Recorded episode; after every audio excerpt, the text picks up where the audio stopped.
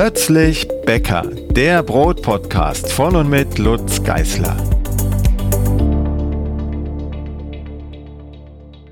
Glück zu und herzlich willkommen zur nächsten Podcast-Folge. Heute mit einem Gast oder einer Gästin, muss ich ja sagen, die schon mal da war. Wir hatten uns damals versprochen, uns in einem Jahr wiederzuhören, weil wir der Meinung waren, es gibt noch mehr zu sagen als das, was wir in den zwei Stunden am 30.11. schon ausgestrahlt haben. Die Rede ist von Monika Drax von der Draxmühle. Hallo Monika. Hallo zusammen. Jetzt ist es nicht ganz ein Jahr geworden, sondern eher ein halbes Jahr, wenn die Sendung dann ausgestrahlt wird. Aber ähm, das Thema ist sehr wichtig und ähm, es gab auch in der Zeit schon wieder viele Fragen zum Thema Mehl, Getreide. Und wir hatten damals ja festgestellt, oder du warst das ganz am Ende der Sendung, dass wir eigentlich ja noch gar nicht über das Mehl selbst geredet haben, über die Mahlprodukte, wie sie verwendet werden. Und das wollen wir jetzt nachholen. Das können wir gerne machen. Das Thema ist natürlich unendlich und ich freue mich schon drauf, äh, hier einfach mal über Mehl und bisschen in die Tiefe berichten zu können. Wer die Folge vom 30.11., das ist Folge 14 gewesen, Episode 14, nicht gehört hat, dem stelle ich jetzt noch ganz kurz Monika Drax vor. Sie ist Müllerin, eine der wenigen, die es gibt in Deutschland und hat eine kleine Mühle bei München in Rechtmehringen. Diese Mühle verarbeitet für, für die Größe der Mühle unglaublich viele äh, Malprodukte und bietet die dann im, im Shop vor Ort an, aber auch online. Je nach Corona-Lage mal mehr oder weniger offen. Da reden wir vielleicht dann nochmal zum aktuellen Stand drüber. Aber ähm, ist meine Haus- und Hofmühle, die ich seit Jahren kenne und ähm, auch immer weiter empfehle. Ich beziehe also meine Mehle da, das vorab. Und äh, deshalb kennen wir uns auch gut und duzen uns und ich weiß auch, wie es da aussieht in der Mühle und kann da meine Hand für uns Feuer legen, dass es da gute Mehle gibt. So viel vielleicht dazu und alles andere lässt sich in Episode 14 nachhören. Da haben wir also dann die Draxmühle und Monika Drax und ihren Werdegang dann auch wirklich äh, vorgestellt und besprochen. Jetzt geht's, wie vorher gesagt, um Mehle. Wenn man sich ein Mehlbeutel, eine Mehltüte irgendwo kauft, egal Supermarkt oder in der Mühle nebenan oder online, dann steht da immer eine kryptische Zahl drauf. 610 oder 630 oder 1050 oder 1370 irgendwelche Zahlen und äh, wer anfängt mit Brotbacken, fragt sich immer, was ist denn das? Die meisten denken, das hat irgendwas mit der Feinheit des Mehls zu tun, aber hat es ja gar nicht, ne? Genau, das deutsche Mehl äh, ist praktisch äh, typisiert und die Type sagt aus, den Mineralstoffgehalt vom Mehl. Da gibt es auch eine, eine DIN-Norm dazu. Das heißt praktisch, es ist äh, gesetzlich festgelegt, wie viel, äh, ja, also wir sagen ja in der Fachsprache äh, Asche, das ist aber gleichzeitig im Endeffekt der Mineralstoffgehalt vom Mehl. Und äh, der sagt im Endeffekt, sage ich mal, die Helligkeit oder die Dunkelheit vom Mehl aus. Jetzt ist es natürlich so, je niedriger die Zahl ist, also ich sage jetzt mal ein gutes Indiz ist eigentlich alles, was einfach unter 1000 ist, äh, gehört eigentlich zu den helleren Mehlen und alles, was im Endeffekt dann über 1000 geht, das sind dann einfach die dunkleren Mehle und es geht, sage ich mal, hoch bis zum Vollkorn. Das war früher mal äh, typisiert. Also das heißt, Trockenmehl war früher mal mit 1800 typisiert und Weizen- und Dinkelmehl mit 1700. Das ist aber dann irgendwann einfach mal weggefallen, weil einfach Vollkorn Vollkorn ist. Und man muss sich, sich das so vorstellen, da wird äh, ein Gramm Mehl bei 900 Grad verbrannt in einem so einem Spezialofen, man nennt den auch Muffelofen. Und dann, wie gesagt, wird es eben bei dieser Wahnsinnstemperatur Temperatur verbrannt. Und diese Mineralien, die Rückstände, die von dem Mehl übrig bleiben, das wird dann zurückgewogen und diese, diese Mineralien, die da in dem kleinen Schälchen übrig bleiben, äh, die wiegt man dann praktisch, sage ich mal, wieder zurück. Und genau diese Grammzahl, die dann da rauskommt, das entspricht praktisch dann der Type von dem Mehl. Also die Mineralien befinden sich ja hauptsächlich in der Schale und natürlich, je mehr Mineralien drin sind, je mehr ist von der Außenschicht drin und desto dunkler werden oder sind auch dann die Mehle. Ist jetzt vielleicht ein bisschen kompliziert, aber so wird mehr oder weniger der Mineralstoffgehalt äh, bzw. die Type wird so ermittelt in Fachkreisen. Okay, wenn ich also Type 1050 habe, dann wäre da 1,05 Gramm Mineralstoff auf 100 Gramm Mehl drin, wenn ich mich nicht vertan habe. Genau. Und das kann man über alle Typen ziehen, selbst bei ausländischen Mehlen. Also wenn man jetzt nach Frankreich guckt, Type äh, 65, AT65 wäre dann, wenn man es eindeutscht, Type 650, ne? Genau. Da ist halt natürlich in Frankreich gibt es ja dann das äh, äh, T, ich bin das noch am, am überlegen, dann gibt es, sagen wir, das T80. Mhm. Das würde dann bei uns ungefähr das 812 sein. Da gibt es ein, ein T110 oder ein, ein T150. Das entspricht ja, sage ich mal, schon fast eigentlich einen, einem Vollkornmehl. Und in, in Österreich gibt es ja dann, sage ich mal, die Typen 480, ist vergleichbar bei uns mit dem 405 äh, oder eigentlich zwischen 405 und 550. Und da gibt es noch ein, ein W700 oder, oder ein W1600. Und mein, in der Schweiz ist es, sage ich mal, eigentlich so ähnlich typisiert. Das ist vielleicht dann, sage ich mal, nur in, in Italien gibt es halt, sage ich mal, dann nur Unterschiede. Da wird das einfach mit Doppel-Null oder mit Null oder Typo 1 oder Typo 2 aber das ist im Endeffekt wirklich dann auch so ähnlich aufgebaut. Je höher dann die Zahlen sind, je dunkler ist das Mehl. Es gibt natürlich auch Länder, äh, wo halt äh, diese Typen auch noch mit irgendwelchen Farben dann gekennzeichnet sind. Diese geben halt dann im Endeffekt noch Aussage über die Backqualität. Bei uns in Deutschland ist es eher so, wenn man jetzt so sein klassisches 405 kauft oder 550, dann ähm, heißt es auf jeden Fall noch lang nicht. Äh, hier kann man ablesen, wie die, wie die Backqualität ist, außer es steht vielleicht extra noch auf der Tüte drauf. Aber das ist wirklich, sage ich mal, immer im Ermessen einfach von der Mühle. Also die Type ist nicht ausschlaggebend, ähm, wie das Mehl von der Backqualität ist, sondern das ist wirklich einfach immer, wie die Mühle das dementsprechend äh, dann einfach herstellt. Mhm. Ich kenne das aus den USA zum Beispiel. Da wird ja teilweise ein sogenannter W-Wert oder W-Index angegeben für die Backqualität, also jetzt beim, beim Weizen im Wesentlichen. Ähm, das vermisse ich so ein bisschen bei den deutschen Mehlen. Da steht ja wirklich immer nur die Type drauf, was den Proteingehalt und also die, die mal sagen wir so andersrum für die Backqualität den, den Klebergehalt und die Kleberqualität angeht, ähm, findet man im Grunde keine Infos auf der Mehltüte, außer man behilft sich mit der Nährwerttabelle, wo dann der Proteingehalt angeführt ist, der ja im Wesentlichen aus Klebereiweiß ähm, besteht oder sich, sich daraus ähm, zusammensetzt. Aber man weiß dann eben immer noch nicht so richtig, ist dieses Mehl, dieses Weizenmehl 550 jetzt ähm, besser geeignet für eine Langzeitführung für Ciabatta oder für einen Pizzateig als das Nachbarmehl von einer anderen Firma oder aus einer anderen hm. Mühle. Wie, wie handhabt ihr das in der Mühle? Ihr habt ja auch jetzt nicht explizit auf dem Sack stehen, das ist ein W-Wert von dem. Zum W-Wert müssen wir vielleicht dann gleich noch was sagen. Ähm, W-Wert sowieso und auf dem anderen steht W-Wert sowieso. Ihr, ihr habt ja auch im Grunde einen 550er, ne? Mhm. Genau.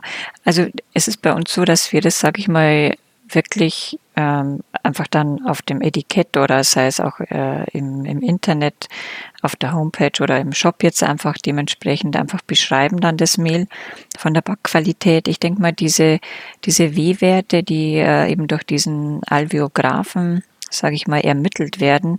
Das wird bei uns auch stärker kommen. Also wir haben jetzt da hinzu, weil wir ja schon öfters Anfragen hatten und auch sehen, dass hier einfach noch mehr Bedarf ist. Wir haben jetzt, sage ich mal, schon einige Mehle zumindest ähm, einfach äh, mit diesen Werten einfach ergänzt, weil, halt viele Leute daran äh, interessiert sind, äh, eben mehr auf, auf diese Backqualität, einfach mal die, die Aussage zu bekommen, okay, hat es jetzt äh, einen W-Wert von 360 oder ist es unter 300? Und das wird bei uns auch mehr kommen. Ich denke mal, in Frankreich ist es ja, sage ich mal, schon äh, mehr oder weniger üblicher, aber das ist, sage ich mal, äh, sage ich schon eher im Bäckerbereich dann. Da ist es, sage ich mal, bei den Bäckereien auch sehr stark gefordert, auch im, im Baguette-Bereich. Also das ähm, äh, wird da, sage ich mal, mehr eingesetzt, auch äh, teilweise Italien, also sagen wir eher so die Länder, wo eigentlich hauptsächlich helles Mehl ähm, sage ich mal, viel mehr helles Mehl einfach verarbeitet wird, wie, wie beispielsweise bei uns. In vielen Ländern gibt es ja nicht so viel dunkle Typisierungen wie zum Beispiel jetzt in Deutschland. Ich habe es einmal gesehen, wie ich mal in, in Spanien eine Mühle ähm, besichtigt habe, eine relativ große, die am, am Tag so viel produzieren wie wir im ganzen Jahr. Also solche Riesenmühlen gibt es auf jeden Fall. Und äh, da haben wir auch das Labor besichtigt und dann haben die beispielsweise äh, 20 verschiedene Mehle hergestellt und alles nur äh, klassifiziert äh, in puncto nur in Richtung W-Werte. Für die war eigentlich in dem Fall Protein gar nicht wichtig, sondern für die war im Endeffekt eigentlich nur dieser, äh, diese Backqualität, die über diesen Albiograph ähm, mehr oder weniger ermittelt wird. Das ist für die, war das, sage ich mal, für die unheimlich wichtig dann. Das muss man sich jetzt ungefähr so vorstellen, um diesen Wert zu erreichen, da wird äh, ein kleiner Teig angesetzt und dieser Teig wird, sage ich mal, in so eine, so eine Maschine eher ein bisschen eingespannt und dann wird von unten äh, Luft reingeblasen. Und dann entsteht wie so eine, so eine Kaugummiblase, muss ich fast sagen. Und im Endeffekt, äh, diese Maschine, die, die misst im Endeffekt diesen Widerstand. Also, sag ich mal, kann sich's gut merken, wie, wie Widerstand. Und je mehr das praktisch, sage ich mal, äh, diese Art ja, sagen wir mal, Huppa-Buppa-Blase, da kann sich ja jeder gleich was vorstellen. Und je mehr das diese Blase aushält, je höher ist auch dieser W-Wert. Und das ist genauso, wenn ich sage, ich habe einfach einen Teig und ziehe den auseinander, wie wenn ich jetzt, sage ich mal, einen Fenstertest mache. So ähnlich muss man sich das einfach vorstellen, ja. wie, wie die Dehnbarkeit und aber gleichzeitig auch die, äh, dass der Teig auch nicht reißt, genau. Weil sobald das der Teig reißt, fällt er natürlich zusammen und dann ist dieser W-Wert auch vorbei, sozusagen. Aber so kann man sich das ungefähr vorstellen, wie eigentlich, sage ich mal, diese W-Werte äh, dann einfach zustande kommen. Mhm. Und dann ist jeder W-Wert im Grunde für ein anderes Gebäck ähm, geeignet oder manchmal eben auch gar nicht mhm. mehr geeignet. Ähm, genau. Man kann sich das man, vielleicht, das muss ich noch ganz kurz einführen, auch so vorstellen, ähm, es gibt verschiedene Arten von Luftballons und die einen kann man super aufblasen und die lassen sich unheimlich lang aufblasen und sind groß und dehnbar.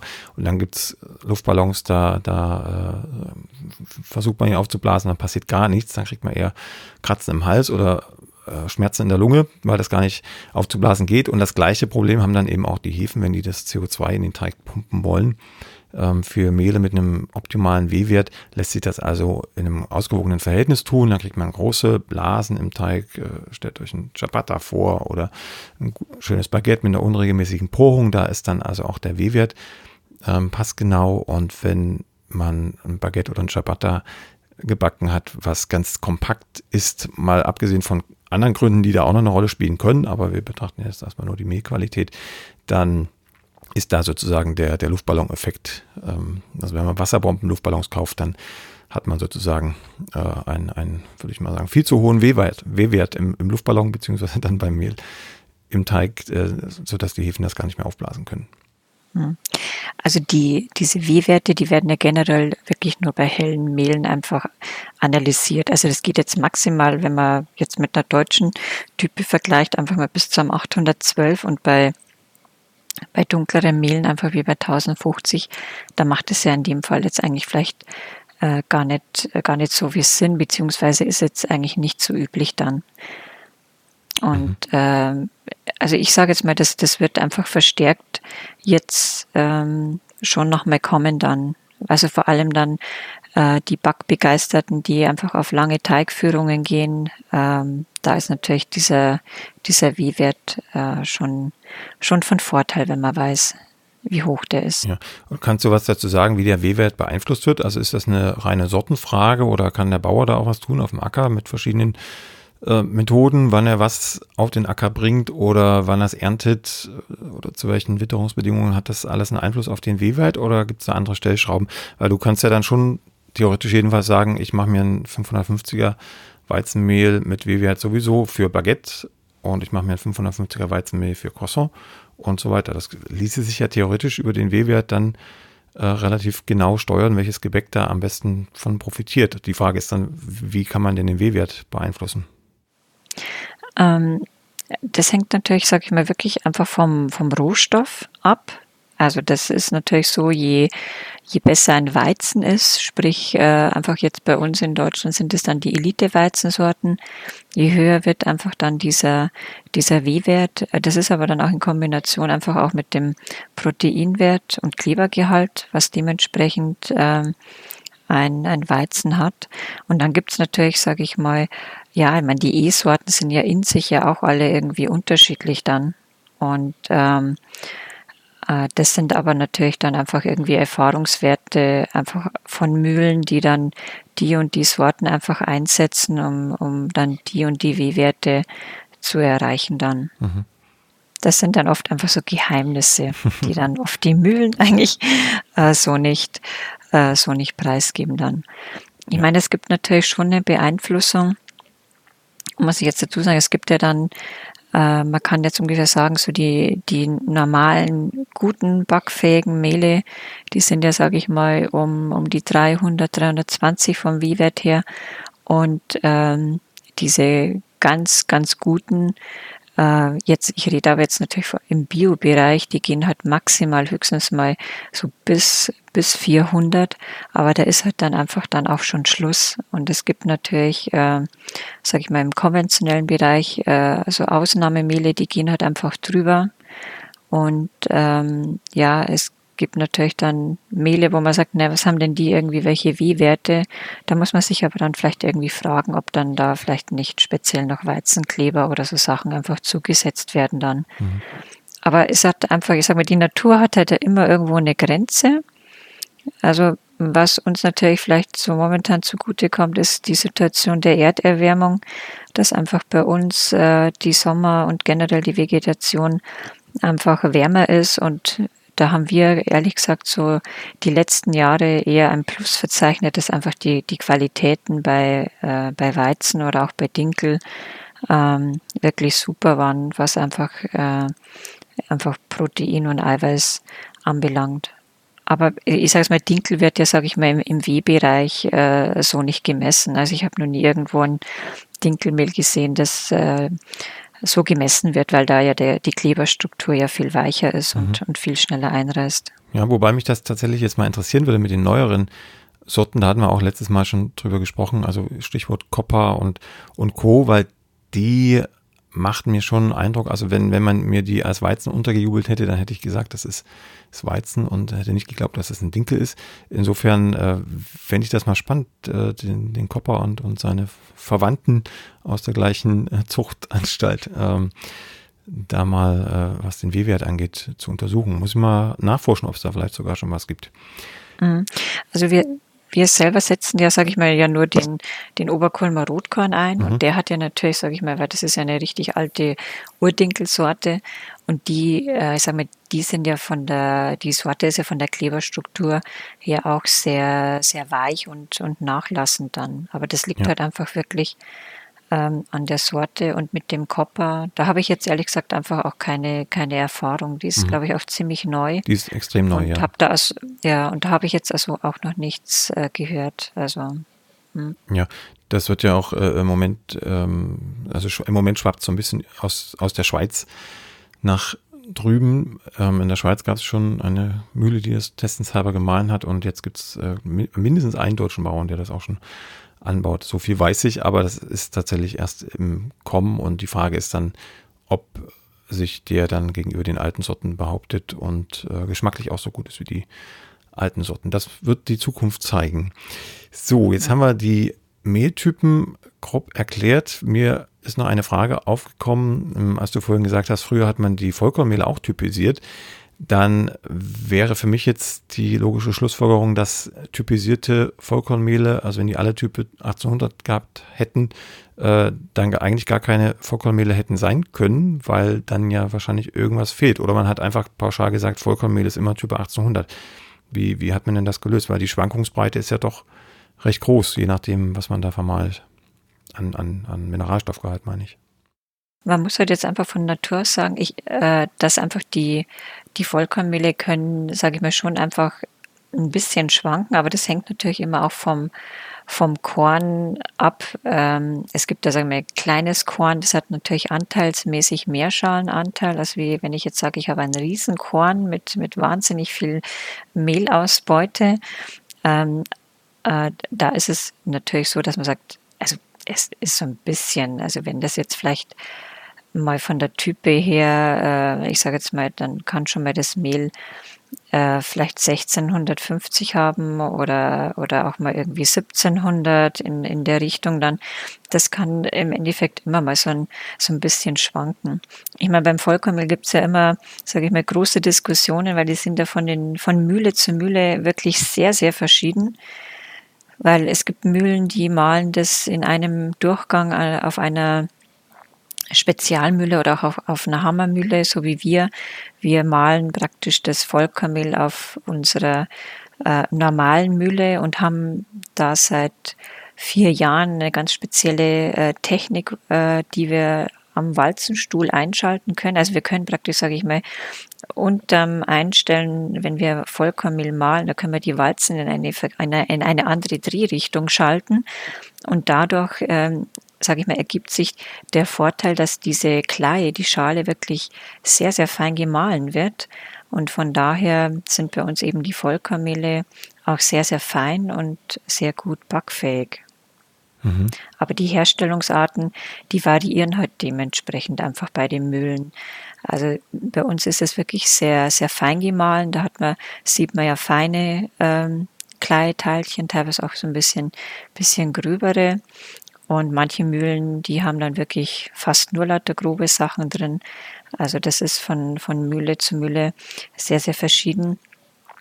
Wir haben halt, sage ich mal, einfach diesen, diese ähm, Vermahlungsart eben auch gewählt, weil wir halt, sage ich mal, einfach festgestellt haben, Mehle, die Vollkornmehle, die ganz, ganz fein ist, die haben halt, sage ich mal, auch im, im Geschmacksbereich einfach ähm, einfach ein ganz anderes Geschmackserlebnis als wie einfach Mehle, Vollkornmehle, die einfach fein und ein bisschen grob haben. Also wir, wir haben uns auf jeden Fall für diese Herstellungsart einfach entschieden, weil äh, auch die Mehle auch wirklich noch sehr, sehr gut einfach nach Vollkorn schmecken. Also das ist so, wenn es dann zu grob ist, dann ist wieder irgendwie zu kleig und dann wird es eher so ein bisschen bitter, das Mehl.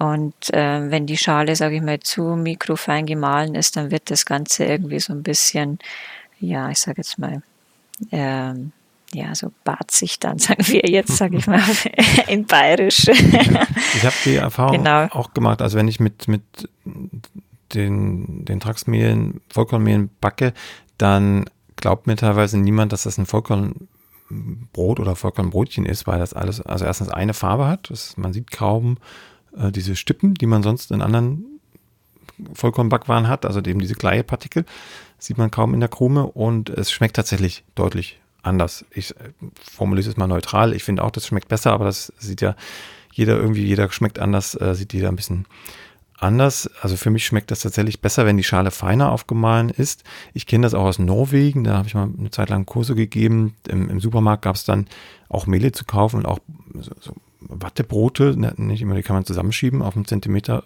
Dicke und dann gehen die allein wieder auseinander wie eine Ziehharmonika.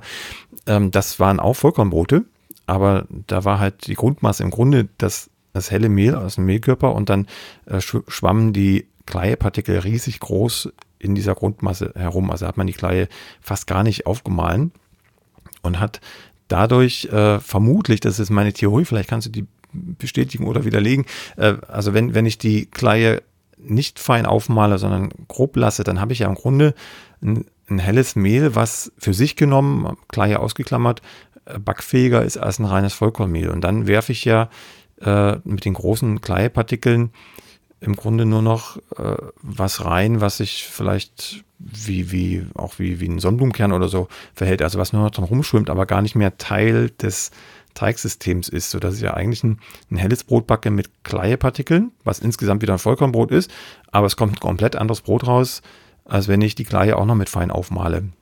Geschmacklich mhm. wie auch von der Konsistenz. Also das habe ich ehrlich gesagt auch schon äh, gesehen, weil das ist eigentlich äh, witzigerweise, wenn man irgendwo dann mal unter, unterwegs ist oder war, muss ich fast dazu sagen.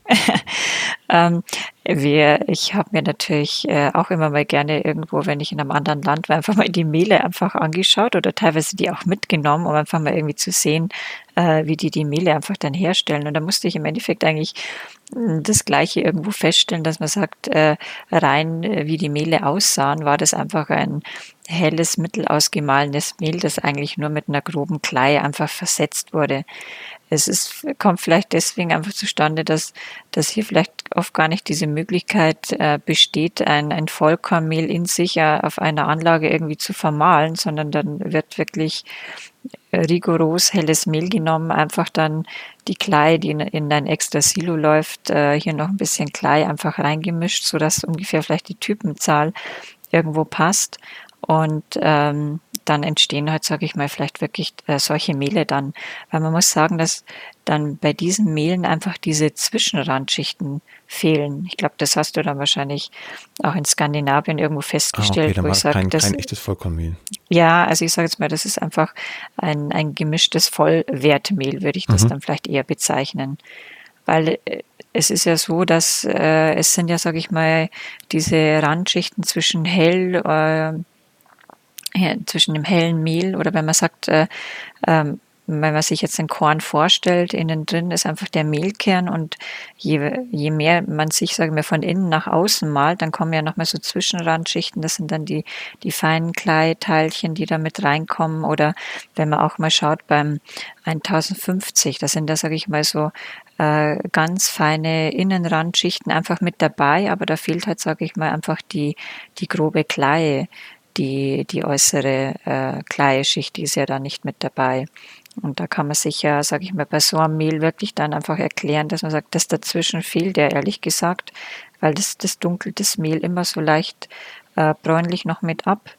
Und äh, sagen wir, die, die äußere Kleieschicht, das ist ja auch die, sagen wir, das eher auch äh, ein bisschen härter ist, diese, diese, diese Faserschicht und ähm, ähm, und das ist ja, sage ich mal, wenn man das so auseinanderteilt, schmeckt eher so das Mittlere, eher so ein bisschen süßlicher und die Klei selber hat ja auch so diese, äh, diese Art Bitterstoffe, wo man sagt, das schmeckt halt dann einfach irgendwo herzhafter. Wenn man es natürlich nochmal irgendwie fein aufmalt, dann äh, sage ich mal, sind ja von diesen, von diesen, dann nimmt man vielleicht, sage ich mal, auch geschmacklich im, im Mund einfach diese, ähm, diese, ja, diese eher bitteren Geschmacksstoffe eigentlich so gar nicht mehr so wahr. Und das ist vielleicht wirklich so, dass, also wie gesagt, da gehe ich schon davon aus, dass hier vielleicht äh, oft auch in Ländern, wo es eigentlich generell äh, nicht so viel dunkle Mehle gibt, dass äh, so Vollkornmehle oder Vollwertmehle eigentlich in, in, in dem Verfahren einfach gemischt werden. Mhm. Was ich noch festgestellt habe, also erstmal dachte ich ja, das oh, tolles Brot, schön, schön locker, wattig und trotzdem Vollkorn. Aber was ich dann festgestellt habe, wenn diese Klei so grob da drin schwimmt im, im, im Teig und später in der Krume, dann ähm, bleibt die auch sehr lang im Mund. Also wenn man darauf rumkaut, dann verschwindet der ganze andere Rest, aber die Kleie bleibt im Mund und ist sehr holzig und, und äh, macht keinen Spaß. Also insofern äh, bin ich schon ganz froh darüber, dass du die, die Kleie eher fein aufmalst, weil dann wirkt sie, wie, wie du sagst, geschmacklich besser und ähm, verschwindet auch schnell wieder aus dem Mund und das lässt sich vermutlich auch besser verstoffwechseln, weil dann einfach die Abbauprozesse besser stattfinden, schneller stattfinden. Das, das, auf, das auf jeden Fall. Also diese, diese Technik, äh, die wir da einsetzen, äh, die nennt sich auch äh, Vario Mill und das ist, sage ich mal, so eine ganz neue Technik, die man auf, also bei Walzenstühlen im Endeffekt einstellen kann. Also bis vor fünf, sechs Jahren gab es das ja im Endeffekt noch nicht. Und wie wir halt damals unsere Mühle umgebaut haben, da war die, die Technik noch ganz neu. Und haben gesagt, nee, nee, also wir machen ja so viel Spezialmehle und Vollkornmehle und das ist äh, ideal für uns. Also wir, wir drücken dann im Endeffekt auf unserem Walzenstuhl, da haben wir so ein, so ein kleines Touch, äh, einen kleinen Touchbildschirm, da können wir das einfach wirklich wunderbar einstellen und das muss ich dir wirklich mal beim nächsten Besuch mal zeigen, wenn, wenn das so normal durchläuft und wir, wir stellen einfach die Anlage, diesen Walzenstuhl einfach auf eine andere Drehrichtung und da kommt diese Klei wirklich super fein unten raus. Also ich finde das einfach genial für den, der wo das erfunden hat. Und das, ja, ich glaube, man merkt es wirklich, dass dann einfach, sage ich mal, dadurch unsere, unsere Vollkornmehle einfach noch, noch besser geworden sind. Ja, muss ich mir anschauen. Ja, ähm, Stichwort Vollkornmehl. Es gibt ja nicht nur Mehle, sondern auch noch ganz viele andere Mahlprodukte, die sich dann im Wesentlichen äh, durch ihre Korngröße unterscheiden. Ich bin mir gar nicht mehr sicher, ob wir darüber schon grob geredet hatten ähm, in der ersten Folge zum Thema Mahlen und Mehl. Aber selbst wenn Wiederholung ist immer gut, ähm, man teilt ja in der Müllerei die Mahlprodukte im Wesentlichen nach Korngrößen auf. Ne? Also angefangen vom Schrot, dann äh, zum Grieß, dann Dunst und dann Mehl. Und ähm, über diese einzelnen Fraktionen sollten wir auf jeden Fall nochmal im Detail reden. Vielleicht fangen wir bei den Schroten an. Und da stellt sich für mich schon die erste Frage. Es ist alles genormt und definiert in Deutschland. Nur bei den Schroten bin ich auf äh, keine Normen gestoßen. Also es gibt, gibt Schrot, also die Untergrenze ist, glaube ich, definiert. Alles, was größer ist als, habe ich vergessen, das weißt du vielleicht, äh, heißt Schrot, aber dann hört es auf. Also Grobschrot und Mittelschrot und Feinschrot. Da gab es noch irgendwo eine nicht, nicht ähm, verbindliche Definition, habe ich gelesen, aber so eine offizielle Definition, dass immer wenn Grobschrot auf der Tüte steht, auch in allen Mühlen und bei allen Herstellern Grobschrot der gleichen Korngröße drin ist, das gibt es wohl nicht, ne? Also man muss jetzt so generell sagen, der, der ganz grobe Schrot, da spricht man im Endeffekt ja von einer, von einer Mühzahl von, von 1000 Müh. Also ich sage jetzt mal so 800 bis, bis 1000 Müh. Und das ist ja, sage ich mal, immer auch so die Größe, äh, wie halt der Schrot, sage ich mal, über ein bestimmtes Sieb äh, abgesiebt wird. Also das ist dann so, dass 1000 μ. Da haben halt dann natürlich die, die, die Siebe, wo das abgesiebt wird, da haben die, sage ich mal, die Sieblöcher einen Abstand einfach von einen, einem Millimeter. Mhm.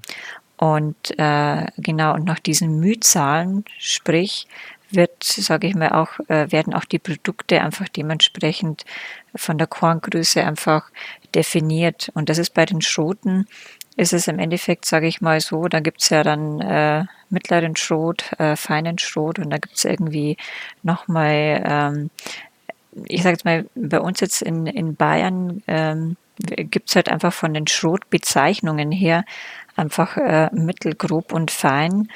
Und ich kenne halt jetzt, sage ich mal, ich muss, muss dazu sagen, jetzt eine, eine gute Müllerkollegin von mir, also, also in der Nähe von, von Braunschweig, die macht ja unheimlich viel verschiedene Schrote, allein Schrock, Rockenschrote. Dann gibt es dann irgendwie nochmal den gequetschten äh, mittleren Schrot und nochmal einen abgesiebten Schrot und äh, einen scharfkantigen Schrot und einen wolligen Schrot. Und das sind aber natürlich immer einfach äh, kundenspezifische Anforderungen. Ich denke einfach, wo über einfach Schwarzbrot oder in Richtung äh, Pumpernickel äh, wo halt einfach wirklich so ganz kräft, wo kräftige Brote gemacht werden. Und da gibt's ja dann, sage ich mal, x verschiedene Variationen, was man denn da an, an Schroten einfach einsetzen kann.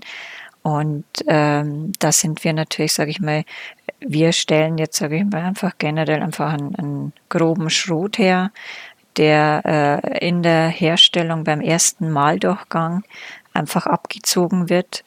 Und ähm, die anderen Mühlen, die haben natürlich dann auch verschiedene Techniken, um einfach zu sagen, der feine Schrot sieht dann so aus und dann setze ich nochmal die Malmaschine nochmal irgendwie mit ein oder das wird nochmal abgesiebt und nochmal zerkleinert oder es wird, sage ich mal, irgendwie ein zweites Mal nochmal irgendwie aufgeschotet.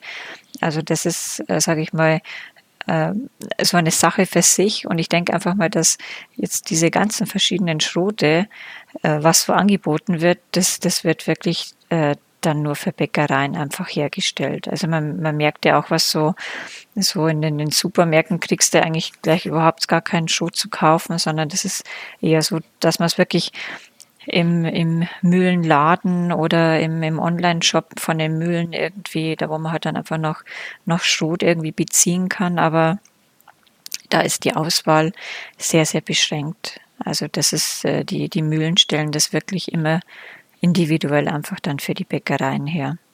Aber das heißt, wenn, wenn ich jetzt richtig aufgepasst habe, ähm, es gibt im Grunde keinen Vollkornschrot, weil das Schrot, das Grobe zum Beispiel, was du jetzt abziehst, ist ja dann immer nur ein Siebrückstand und der Rest vom Korn wird dann landet einfach weiter unten auf den anderen Sieben und wird dann entweder anders äh, gelagert und verpackt oder nochmal aufgemahlen, weiter aufgemahlen. Also ich kann jetzt, mhm. wenn ich jetzt einen Schrot kaufe, ein grobes Schrot bei dir, kann ich jetzt nicht sagen, ich backe ein Roggen-Vollkorn-Schrotbrot, weil das ist im, in der eigentlichen Definition da dann kein Vollkorn, ne?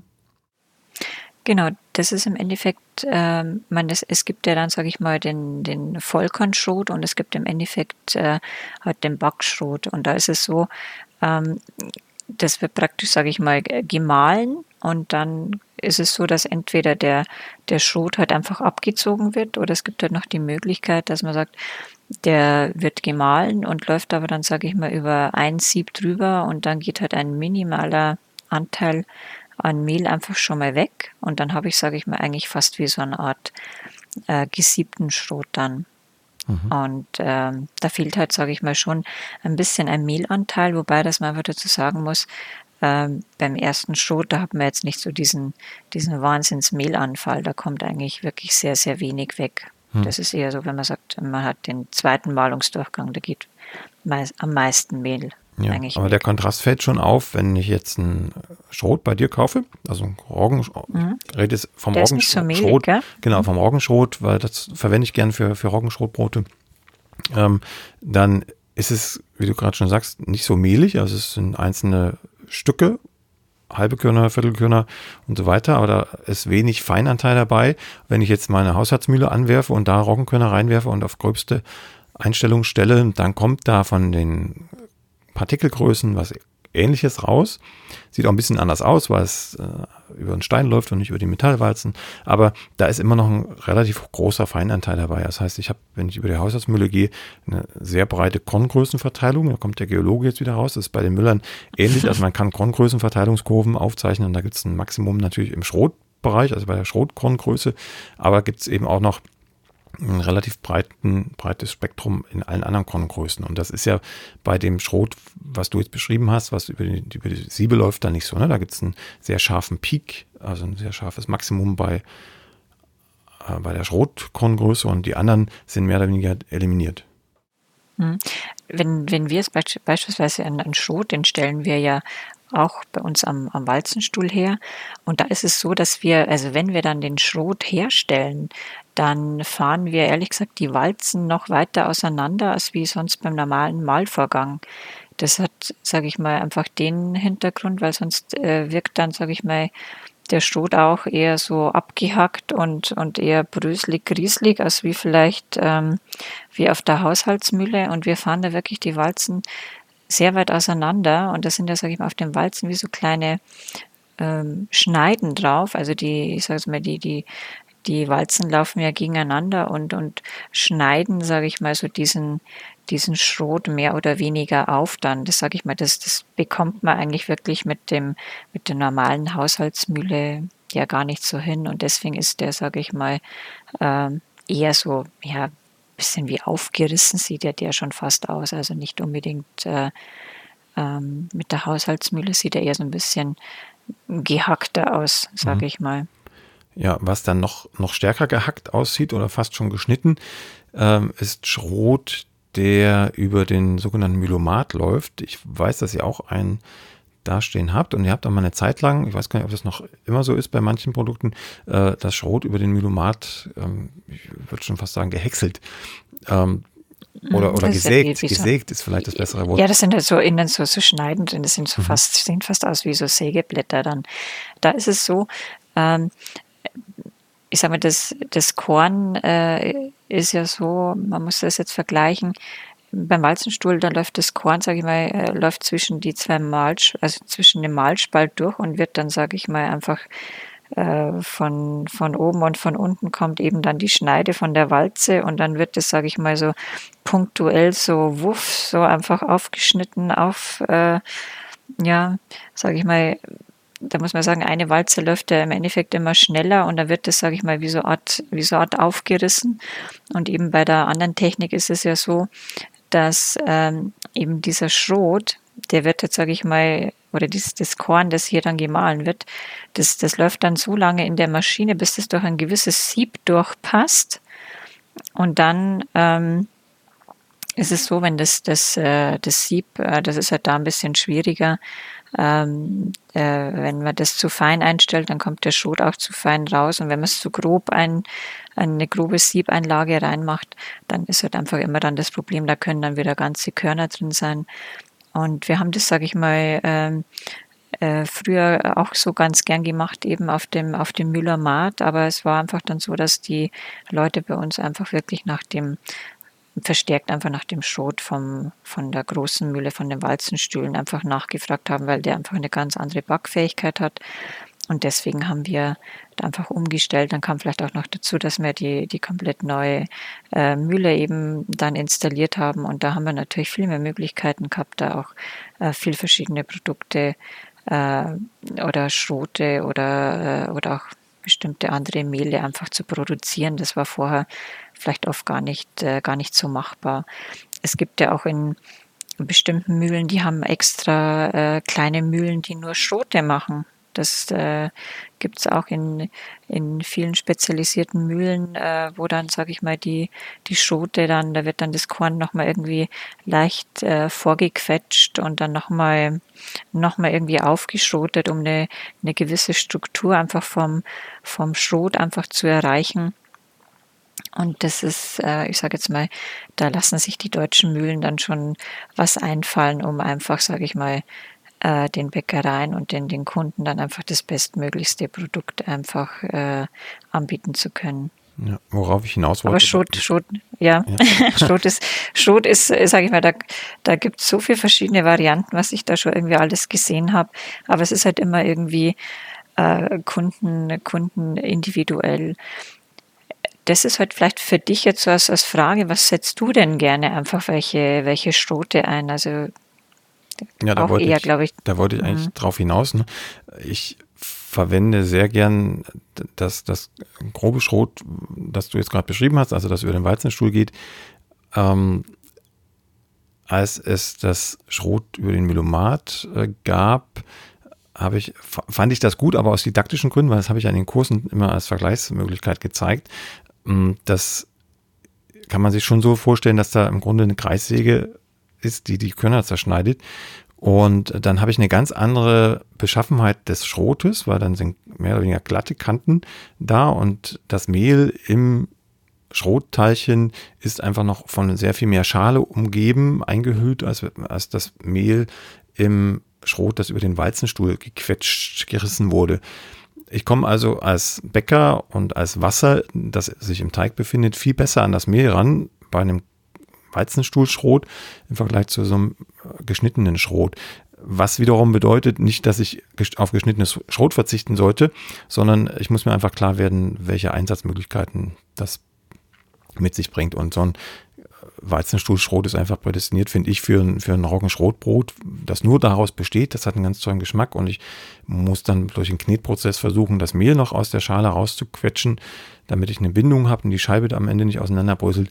Aber bei dem geschnittenen Schrot, zum Beispiel aus dem Melomat, ähm, könnte ich das gar nicht machen. Also da kommt einfach zu wenig Mehl raus. Die Scheibe würde mir immer auseinanderbröseln. Das würde ich eher nehmen, wenn ich einen Schrotanteil in irgendeinem anderen Brot haben möchte. Also ich kann da zum Beispiel Weißbrot mit Schrotanteil backen oder ein Toastbrot mit Schrotanteil. Das gibt einen anderen Biss und auch einen anderen Geschmack. Und da kann man durchaus dieses geschnittene Schrot nehmen. Das überbrüht man dann aber oder macht ein Kochstück draus und dann ist es auch verträglich und man beißt sich nicht die Zähne aus. Also es kommt ganz drauf an, was man erreichen möchte und dafür gibt es dann immer das entsprechende Schrot. Und das finde ich so spannend an den Schroten. Und selbst wenn man nur eine Haushaltsmühle hat, da kann man ja auch äh, von grob bis fein alles Mögliche tun und gern noch absieben und schwupps hat man eine ganze Palette an verschiedenen Schroten, die alle andere Eigenschaften in das Brot bringen. Und das mhm. finde ich fast noch spannender als die eigentlichen Mehle. Ja, da wirst du dann zum eigenen Müller, Lutz. Ah. ja, Mühle hast du ja, die kleine. Ich glaube, jetzt bei dem Schrot ist es schon so, dass man äh, einfach äh, bei dem Groben speziell auch irgendwie dies, durch diese Oberflächenbeschaffenheit auch, äh, sage ich mal, die, die Haftung auch ganz anders ist. Wenn man sagt, äh, das in sich, wenn man dann sagt, äh, dann kommt noch ein bisschen was Feineres vielleicht noch mit dazu und oder der Mehlanteil, der wird vielleicht noch mal ein bisschen rausgearbeitet. Also ich glaube, dass in sich dann die Teilchen noch besser haften und da einfach eine ganz andere Brotstruktur ergeben, als wie wenn man so ein etwas eher was fein oder mittler, mittleres gehacktes eben hat. Ja. Gut, so viel zum Schrot. Gehen wir eine Stufe tiefer. Da landen wir beim Grieß und auch da gibt es ja wieder Korngrößen, Untergrenzen und Obergrenzen und ähm, der eine oder andere vermutet es schon, wenn es Feinschrot gibt, dann gibt es sicherlich auch Feingries und alles andere. Wie ist denn da die offizielle Nomenklatur oder Einstufung?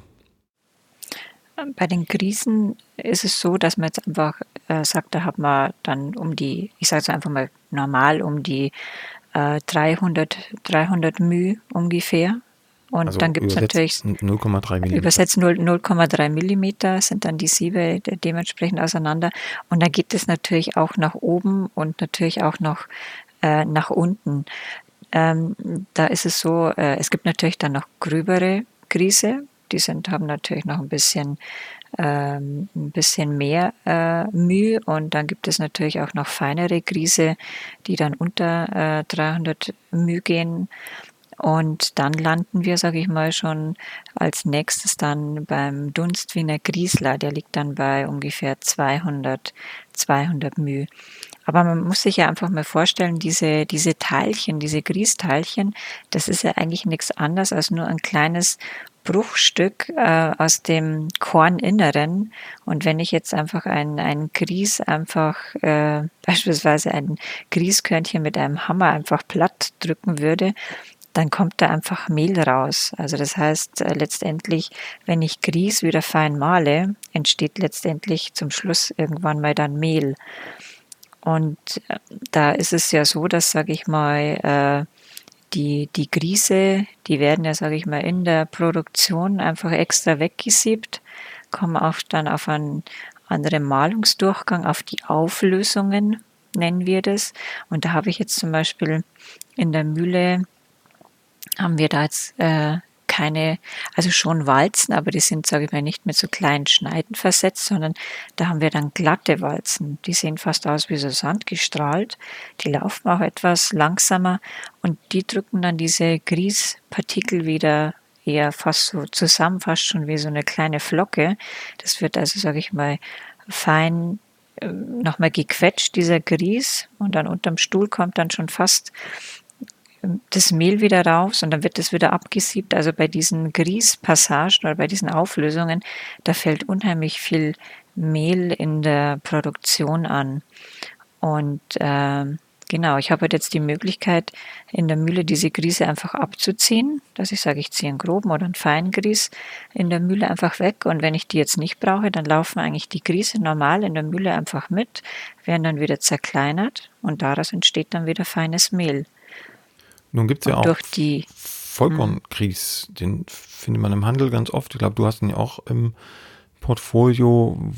Wie ist denn da der Unterschied in der Herstellung? Also wann und an welchem Punkt bekomme ich den Vollkornkries und an welchem Punkt im Herstellungsprozess ist es dann kein Vollkornkries mehr?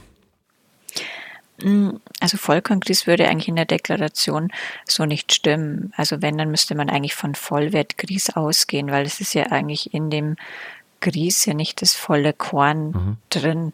Also es ist schon, wenn man jetzt vielleicht unseren äh, Grieß so anschaut, da sind einfach, sage ich mal, kleine Randschichten mit dabei. Da sieht man auch äh, den Keimling, der da mit dabei ist. Aber man kann halt jetzt, sage ich mal, in dem Fall, weil es ja eigentlich ein Auszug aus der Vermahlung ist, da kann man jetzt eigentlich nicht direkt von Vollkorn sprechen. Aber es ist, sage ich mal, auf jeden Fall voll wert. Und ähm, Genau, und, und wir ziehen, sage ich mal, diesen, diesen abgesiebten Grieß dann aus der Produktion raus und verkaufen den, sage ich mal, einfach halt extra als grob oder halt dementsprechend, wenn man auch einen feinen herstellt. Und ähm, es gibt ja auch natürlich helle Grieße, zum Beispiel jetzt ein Hartweizengrieß. Und da ist es aber so, dass diese Mühlen eine, eine extra Maschine einsetzen, die heißt, nennt sich dann Grießputzmaschine. Und ähm, das muss man sich dann so vorstellen, man, man siebt die Grieße, sage ich mal. Also erstmal wird durch das Aufschroten der Grieß entsteht dann. Und dann wird, sage ich mal, der Grieß über, über spezielle äh, Siebe in, in, in der großen Siebmaschine in der Mühle einfach abgesiebt.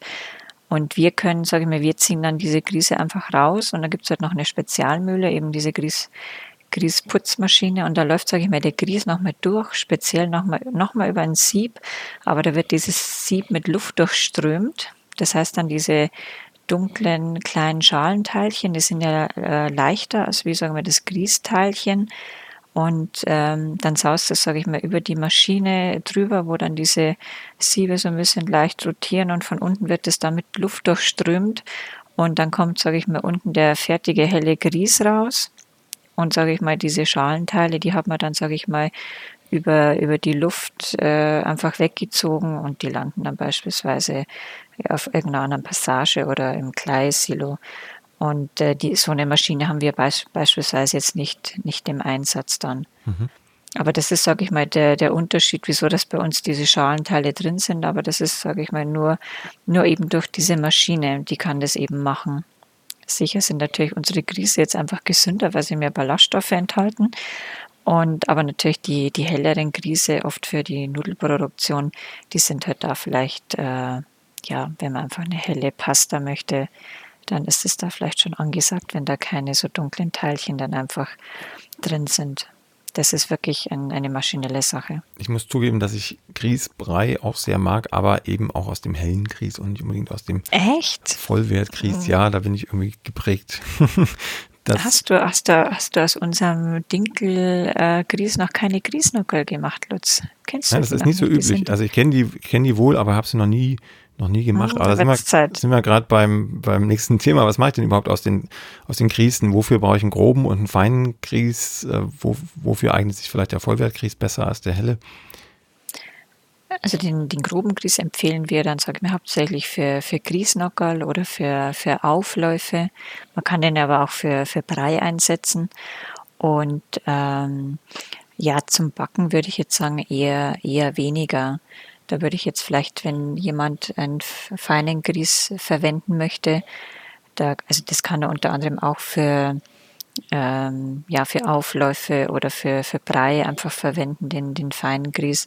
Und manche, die jetzt, sage ich mal, zum Backen, die nehmen ganz gern den Feingrieß einfach, sage ich mal, so zum Schluss, so ein bisschen zum, zum Einstreuen her, dass vielleicht irgendwie nicht so in der Backform klebt, nochmal irgendwie kurz durch einen feinen Grieß einfach dann wälzen. Manche verwenden das äh, auch beim Backen mal ganz gerne, ähm, aber da wird, glaube ich, eher mehr dann äh, eher so das Wiener Griesler, das griffige Mehl eingesetzt. Mhm. Ja, zum Backen vielleicht noch ein Wort, da kann ich ja mitreden, außer beim, beim Kochen, da bin ich, bin ich raus. Ähm, beim Backen verwende ich Grieß schon auch sehr gern als Kochstück. Also ich koche mir tatsächlich einen Grießbrei, nur ohne Zucker, und äh, gebe den dann als Kochstück, als Wasserbindemittel mit der verkleisterten Stärke, die dann da drin steckt, ähm, mit in den, in den Brotteig. Das finde ich auch sehr vorteilhaft für süße Gebäcke. Also wenn ich einen Kuchenboden machen, Hefeteig ähm, oder irgendein Hefezopf, da lohnt es sich schon auch geschmacklich, ähm, ein Grießkochstück mit beizufügen. Fünf oder zehn Prozent Grieß aufkochen mit der fünffachen Wassermenge und das dann am Ende, wenn es kalt ist, wieder mit in den Teig reinmischen. Das funktioniert gut und Grieß lässt sich auch gut als Krustenoptimierer verwenden. Also das, was du vielleicht auch schon meintest vorhin mit dem Eintauchen, also wenn man den Teigling, den Brötchenteigling beispielsweise nochmal vor der Gare, also vor dem letzten Gehen lassen, in Grieß wälzt und ihn dann backt, dann zieht der Grieß aus der Oberfläche mehr Wasser raus, als das Mehl tun würde, als, als das auf einer bemähten Oberfläche der Fall wäre oder sogar eben auf einer unbemähten. Also der Grieß, auch Hartweizengrieß, nimmt man gern, weil er ist so gelblich dafür, der zieht einfach noch Wasser raus und die Kruste bleibt länger knusprig. Das ist eigentlich das Schöne daran. Und sieht gut aus. Und sieht gut aus, das kommt auch noch dazu. Mhm. So, Wiener Griesler hast du schon erwähnt. Das würde man in unseren Breiten hier in Deutschland eher als Dunst bezeichnen, denke ich. In Bayern weiß ich nicht genau, wahrscheinlich heißt es auch wieder Wiener Griesler, aber weiter nördlich ist es eher der Dunst. Was hat es damit auf sich? Das ist ja dann irgendwas zwischen Grieß und Mehl. Genau, also ursprünglich ist wirklich, äh, sagen wir, Dunst sehr, sehr stark in, im, ja, sagen wir, in der Namensverwendung dann.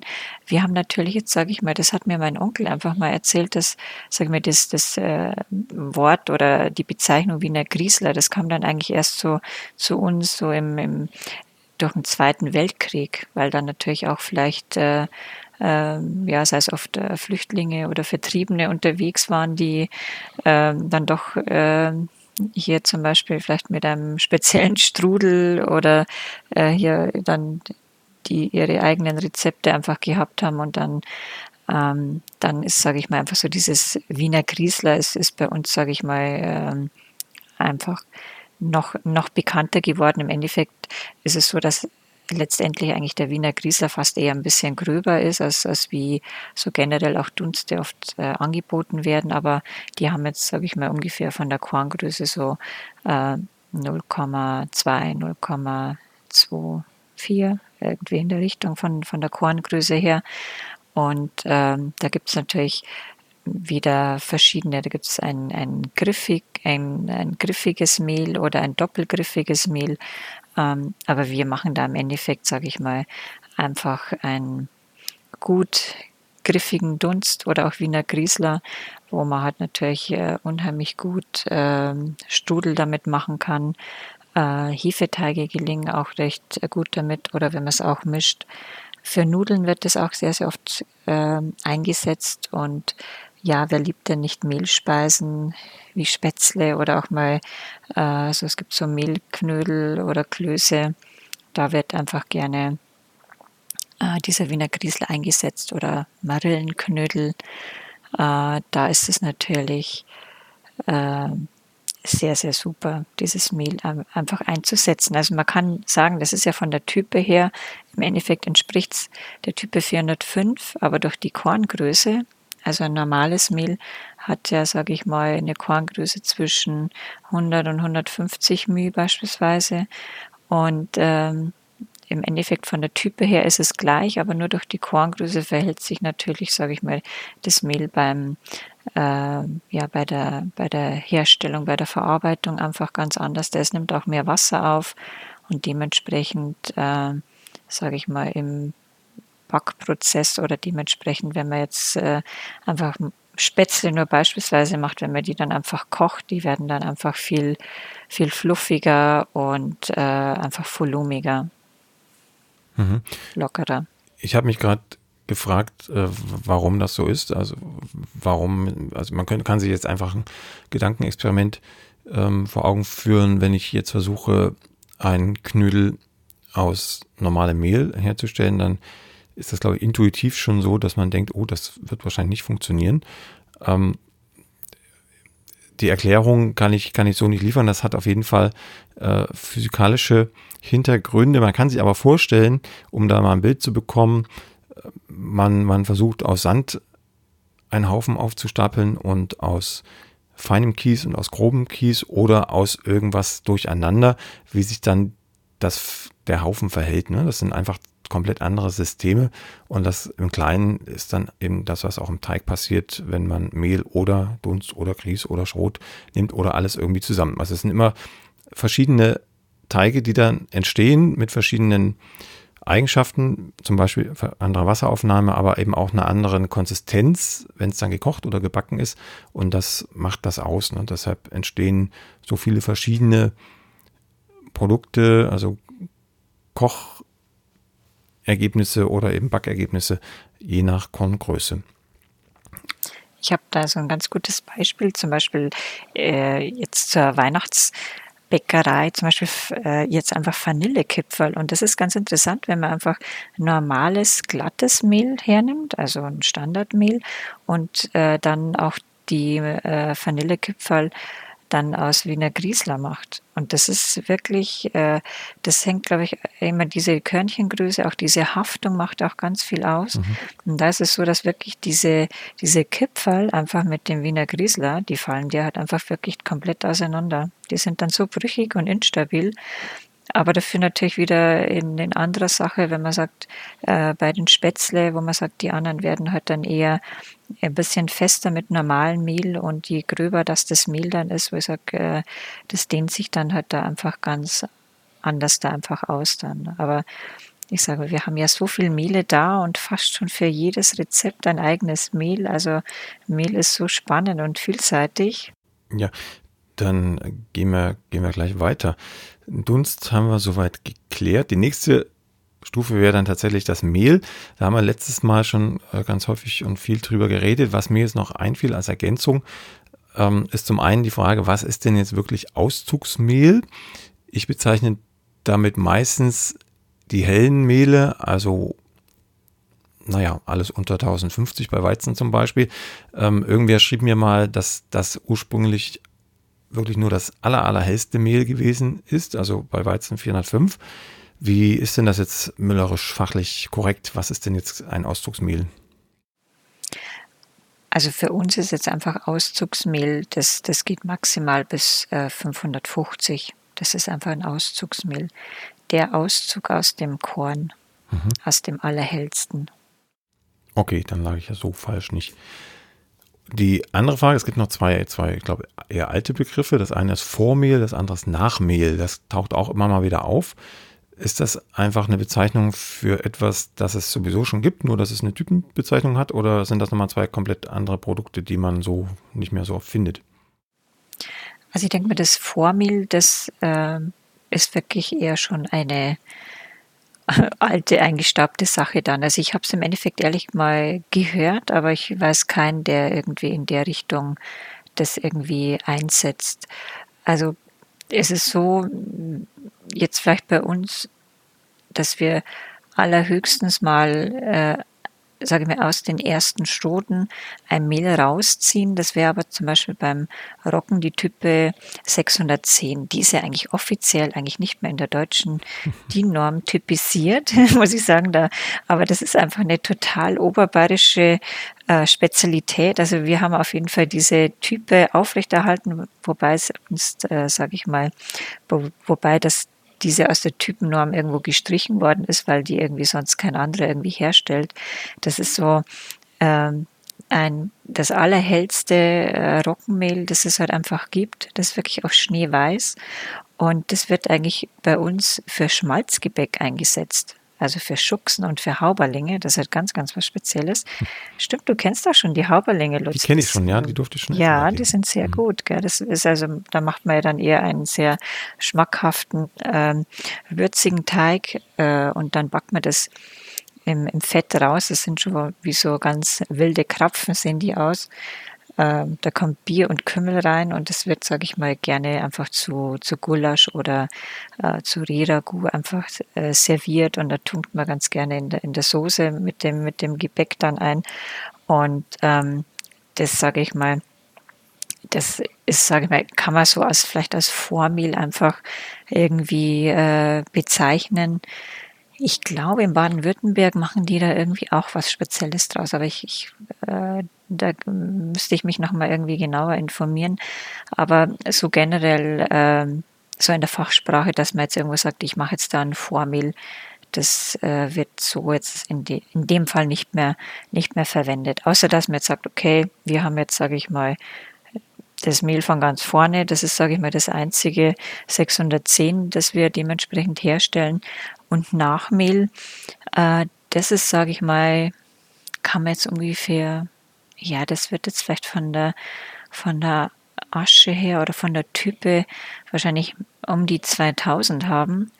Und das ist eigentlich, sage ich mal, ein, ein Produkt, das, ähm, ja, das entsteht eigentlich, wenn man äh, viel 405er produziert, weil ich sage jetzt mal, äh, man kann ja aus dem ganzen Korn mehr Mehl rausholen als wie 405er. Und dieses Nachmehl ist dementsprechend ein Mehl, also es ist eigentlich, sage ich mal, kann ich denn das, das am besten erklären? Also das wird, sage ich mal so, äh, zwischen der äußersten dunkleren Schicht und so dem letzten hellen Mehl dazwischen wird das rausgezogen. Das ist aber nicht backfähig. Also ich sage mal, wenn man da backen will, ähm, das wird fast wie kannst du Steine werfen, man kann es wie Steine werfen. Also es wird jetzt, sage ich mal, ganz, ganz hart. Also das sage ich mal wirklich, der, der meiste Anteil sind einfach wirklich Randschichten äh, in dem Nachmehl. Das hat zwar natürlich schon so ein bisschen Mehlanteil noch mit dabei, ist aber in dem Fall nicht backfähig.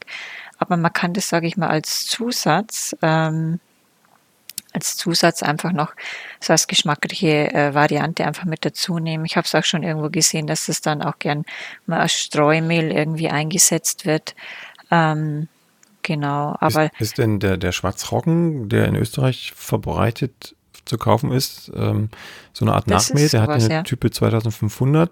Ähm, für alle, die jetzt hören, Schwarzroggen ist keine eigene Roggensorte, sondern eben ein spezielles Mahlprodukt. Ne?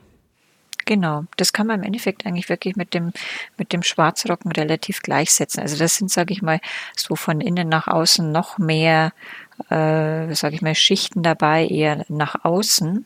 Und deswegen auch diese hohe Type. Mhm. Und das kann man ja auch so nicht verpacken. Das mhm. geht wirklich nur, dass man vielleicht fünf bis zehn Prozent einfach mit dazu mischt.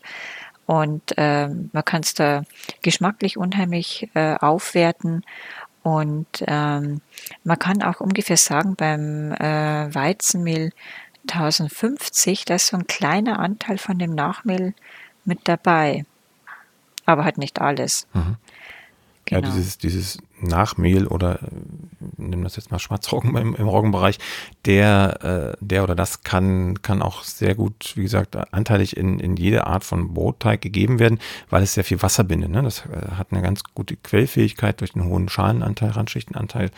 Und äh, dadurch kriegt man deutlich mehr Wasser in den Teig, was wiederum hilft für Getreidearten, die ansonsten sehr weichen Kleber haben oder ein sehr äh, weiches Teiggerüst, instabiles Teiggerüst, um viel Wasser reinzukriegen und trotzdem den Teig fester halten zu können. Und das betrifft dann zum Beispiel alte Dinkelsorten. Also da kann man mit, mit dem Nachmehl schon noch ein bisschen was rausholen, auch geschmacklich, ne, weil da einfach sehr viel Aromen im, im Rand des Korns stecken.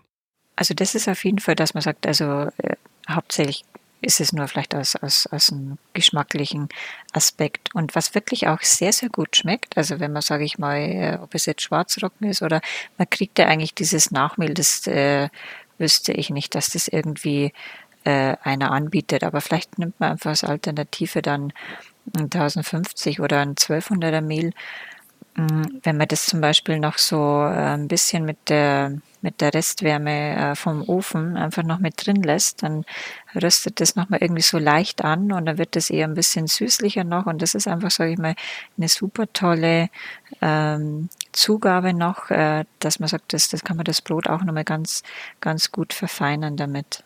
Mhm. So, jetzt sind wir schon an den Rand des Korns gerutscht.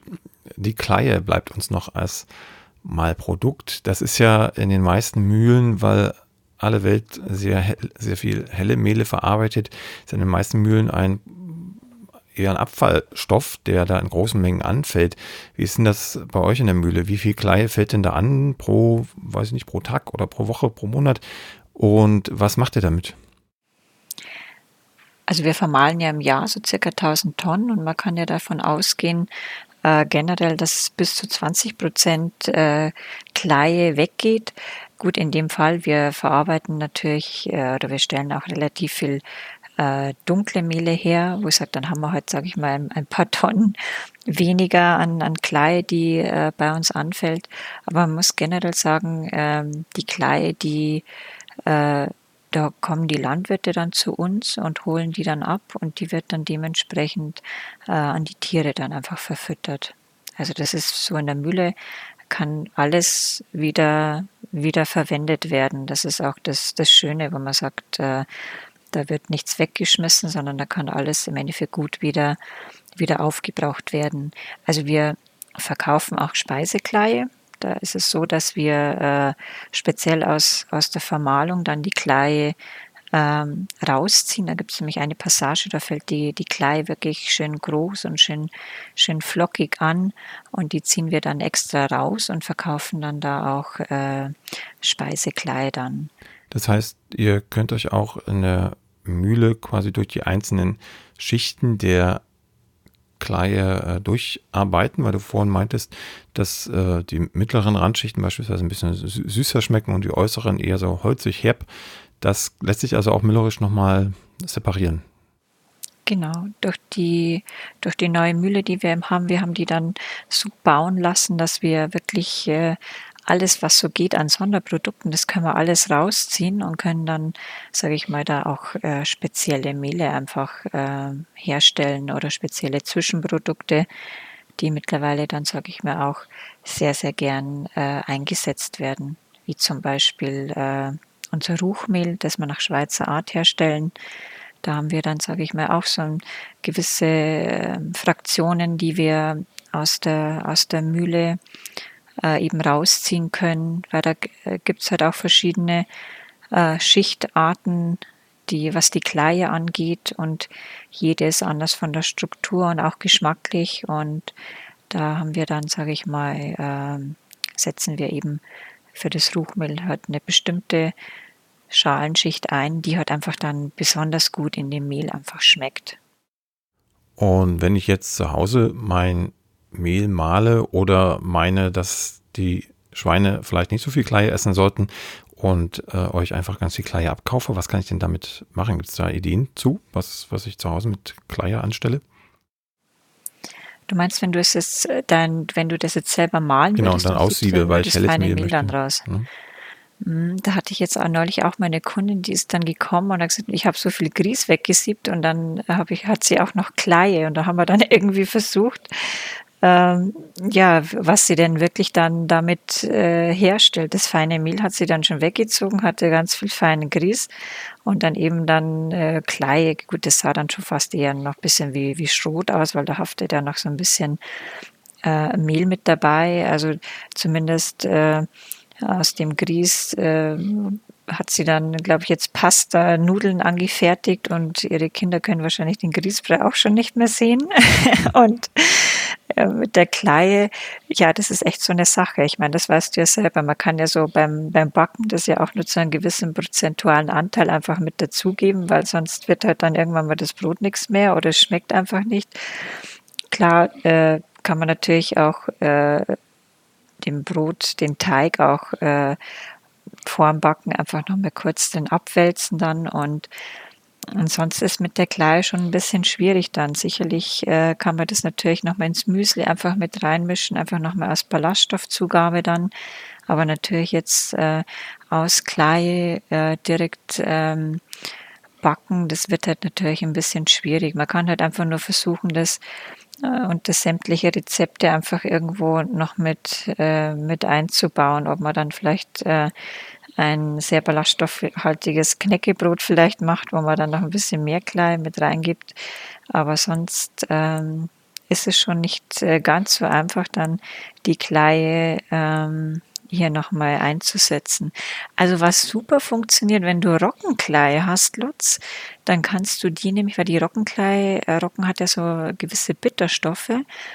Und wenn du dann in deinem Garten Schnecken hast, dann nimmst du bitte die Roggenkleie her und streust sie dann um die Beete, weil dann gehen die Schnecken nicht auf deinen Salat. Weil Aha. die, ja, das haben wir im Endeffekt, äh, das war immer unser, unser Geheimtipp äh, oder der Geheimtipp für einen Garten, wenn man dann wirklich äh, nicht dieses hässliche Schneckenkorn irgendwie verwenden möchte, wirklich äh, Roggenkleie um die Beete streuen und dann gehen wirklich, also die, die Schnecken bleiben ja dann, sage ich mal, äh, das klebt, also die, die Klei klebt dann dort und die kommen halt dann nicht mehr weiter und die mögen auch diesen bitteren Geschmack nicht und da kommen, sage ich mal, das ist wie so eine Schneckenbarriere, muss man dann im Endeffekt schon fast sagen.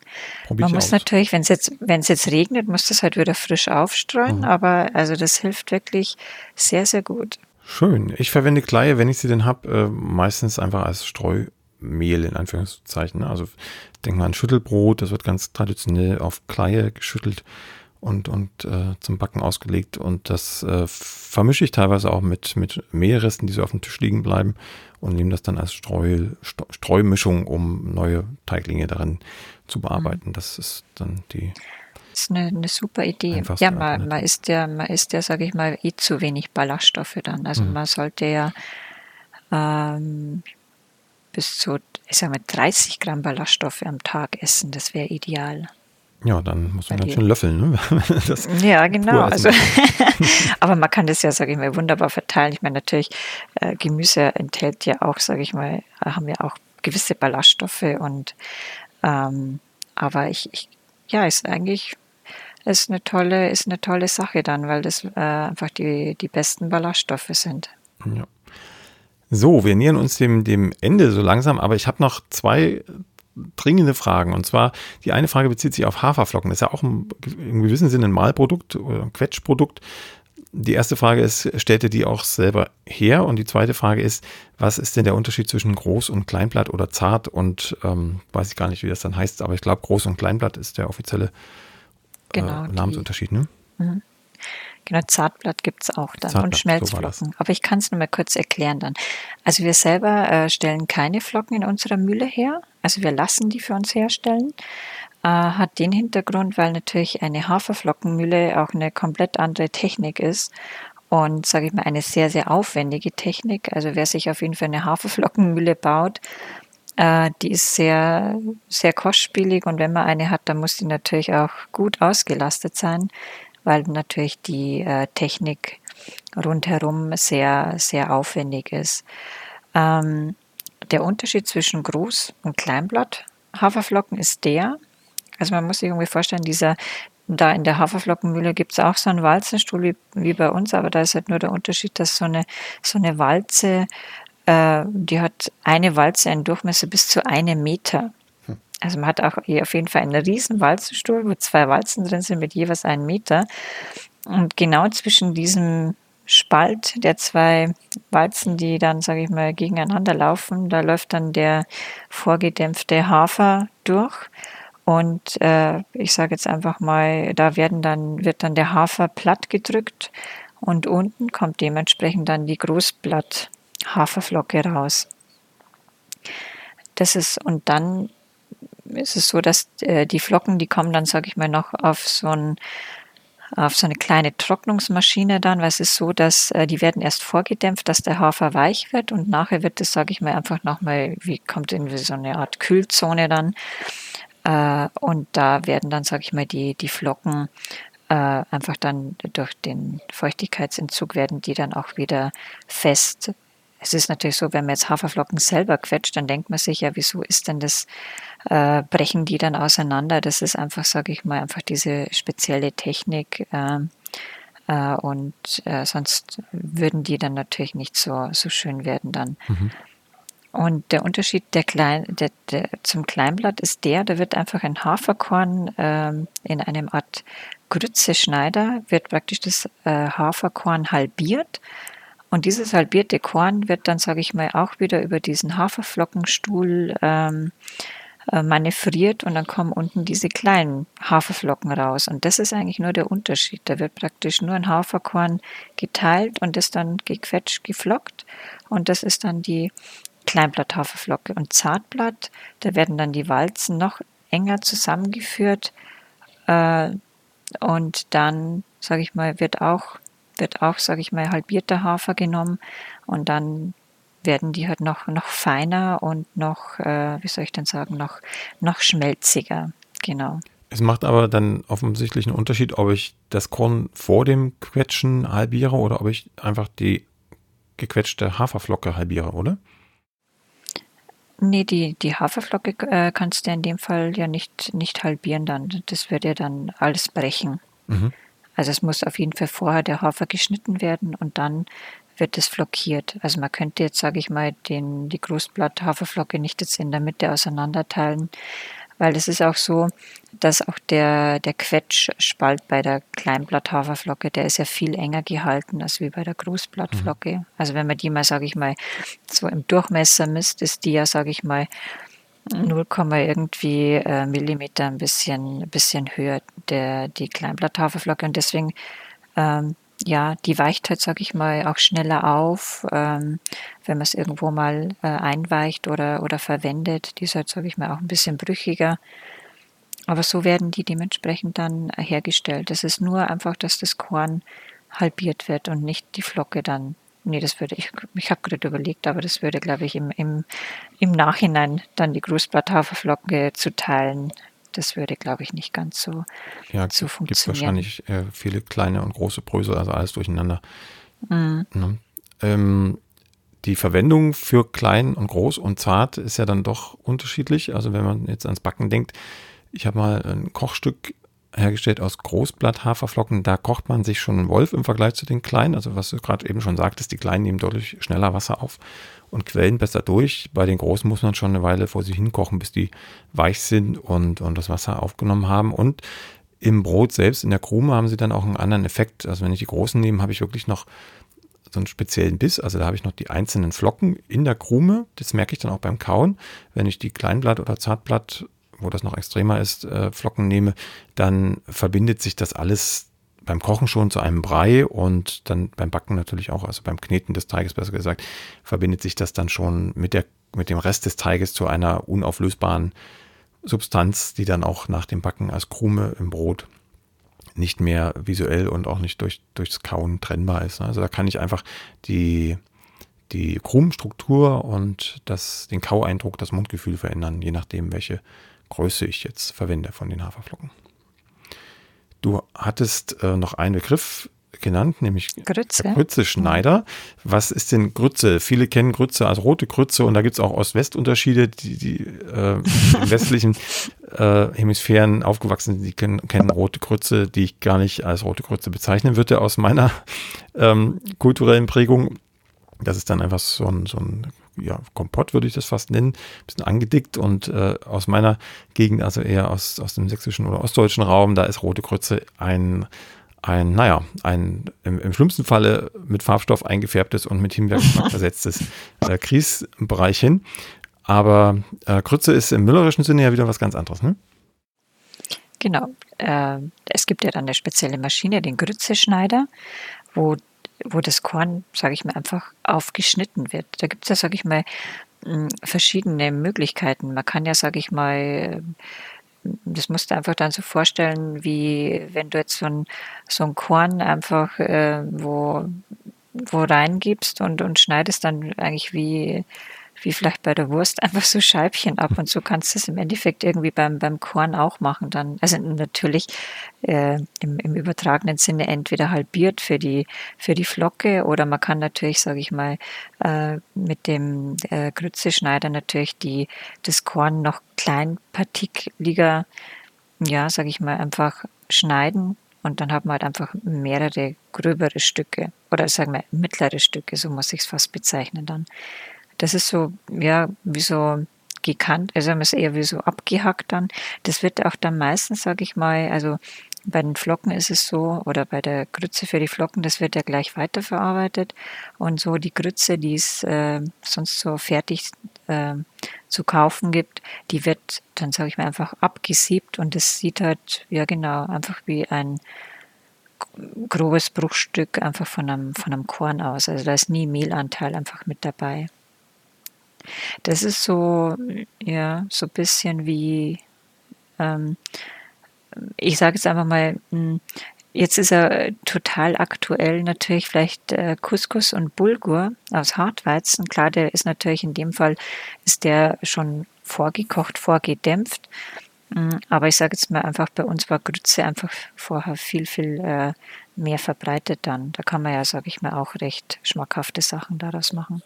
Ja, ich wollte gerade sagen, bei uns gab es früher in der Kita und in der Schule ab und an Graupensuppe. Das ist vermutlich sowas ähnliches, oder? Wenn Gräubchen? Hm. Graupen? Nee, nein. Das ist was anderes. Graupen, ja, also die äh, Grütze, sage ich mal, ist, sage ich mal, wie so abgeschnittene Korn, also wie abgeschnittenes vom Korn. Und die Graupen, äh, das sind äh, praktisch polierte äh, Körner. Ah. Also das sind ungefähr bis zu, ja, bis zu 50 Prozent von der äußeren Schale wird durch, ein, durch äh, eine spezielle Maschine wird so runtergeschält. Muss dir fast vorstellen, wie wenn du jetzt einfach einen Apfel schälst. Mhm. So wird halt jetzt, sage ich mal, das, das Korn geschält. Da kommt halt äh, ein Teil von der äußeren braunen Schale. Das wird, sage ich mal, äh, mit, äh, mit so einer bestimmten Maschine äh, wird das äh, Peeler nennt man das, wird das, sage ich mal, so abgepielt und da hast du aber dann im Endeffekt das ganze Korn. Und die Grütze ist dementsprechend, sage ich mal, das Korn so scheibchenweise, bruchstückweise aufgeschnitten. Na, siehst du, habe ich auch noch was gelernt heute. Es war ja. aber auch wieder das Kochen und nicht das Backen, deshalb. Ähm. Aber die Grütze wird dann, ich weiß gar nicht, Grütze habe ich jetzt so, glaube ich, wird jetzt nicht so eingesetzt. Also aus, du musst ja auch irgendwie ewig vorkochen. wenn du das einsetzen willst. Gell? Eine Frage müssen wir noch klären und zwar für alle, die sich 2020 im Oktober schon nach Rechtmehringen begeben wollten zum Brotbackfest, das wir da ausgerufen hatten. Wir mussten das absagen durch Corona, durften wir das nicht stattfinden lassen. Wir haben uns dann entschieden, das 2021, also in diesem Jahr im Oktober stattfinden zu lassen, aber uns vor vielen Wochen schon, ohne dass es jemand bemerkt hat, entschieden, dass wir auch das nochmal verschieben. Und das war gar nicht schlecht, weil so wie die Zahlen jetzt zum Zeitpunkt jedenfalls der Aufnahme dieser Folge aussehen, ähm, ist das für Oktober noch utopisch, dass da alle mit Spaß und Freude und ohne große Beschränkungen dran teilnehmen können. Deshalb haben wir es ein weiteres Mal verschoben. Das sollten sich jetzt alle in den Kalender notieren, die dann trotzdem kommen wollen, auch wenn es zwei Jahre später stattfindet. Und zwar auf den 1. und 2. Oktober 2022. Das ist das neue Datum. Dann haben wir immer noch das gleiche Programm wie vor dann zwei Jahren und sicherlich auch noch ein bisschen mehr und hoffen, dass Corona dann soweit gebändigt ist, dass wir das auch stattfinden lassen können. Jo, Monika, ich denke, wir haben jetzt die wichtigsten Themen abgehakt. Ich bin mal gespannt, ob ein paar Fragen dazu auftauchen und ob es noch reicht für eine dritte Runde. Vielleicht im nächsten halben Jahr. Mal schauen. Ich wünsche dir auf jeden Fall alles Gute für die Mühle und weiterhin viel Kundschaft und viel Verständnis in der Kundschaft, dass wenn Corona so weitergeht wie jetzt hier im späten äh, Winter bzw. frühen Frühjahr, dass der Online-Shop nicht immer erreichbar ist. Das liegt einfach an der begrenzten Kapazität und an den Abständen, die ihr da halten müsst. Ne? Genau, ja. Wir sind im Endeffekt, sage ich mal, wir sind jetzt so überrollt worden, dass wir wirklich einfach äh, oft die Ware gar nicht mehr so herbringen. Und wir sind eine kleine Mühle und auch eine regionale Mühle und das ist halt einfach das Problem. Das hat alles halt einfach irgendwie nur eine Grenze. Und ja, ich, ich danke auf jeden Fall unseren ganzen bestehenden Kunden oft für, für die Geduld, ähm, die sie einfach oft aufbringen müssen, bis sie einfach mit zu ihrem Meal kommen. Aber nee, wir arbeiten schwer dran. Wir haben jetzt auch, sage ich mal, schon einige Sachen, die wir planen, um das Ganze äh, noch zu verbessern. Und äh, ich hoffe, dass wir ja die, die nächsten Monate da einfach äh, viel schlagkräftiger einfach agieren können. Jo, dann alles Gute und wir sehen uns bestimmt wieder vor Ort in der Mühle und hören uns. Bis dahin, alles ja, Gute. Vielen Dank. Danke. Tschüss. Ciao. Tschüss. Die nächste Folge von Plötzlich Bäcker, dem Brot-Podcast, gibt es ganz bestimmt. Wenn du bis dahin meine Arbeit am Blog oder für diesen Podcast unterstützen möchtest, dann klicke dich auf plötzblog.de slash unterstützen. Vielen Dank.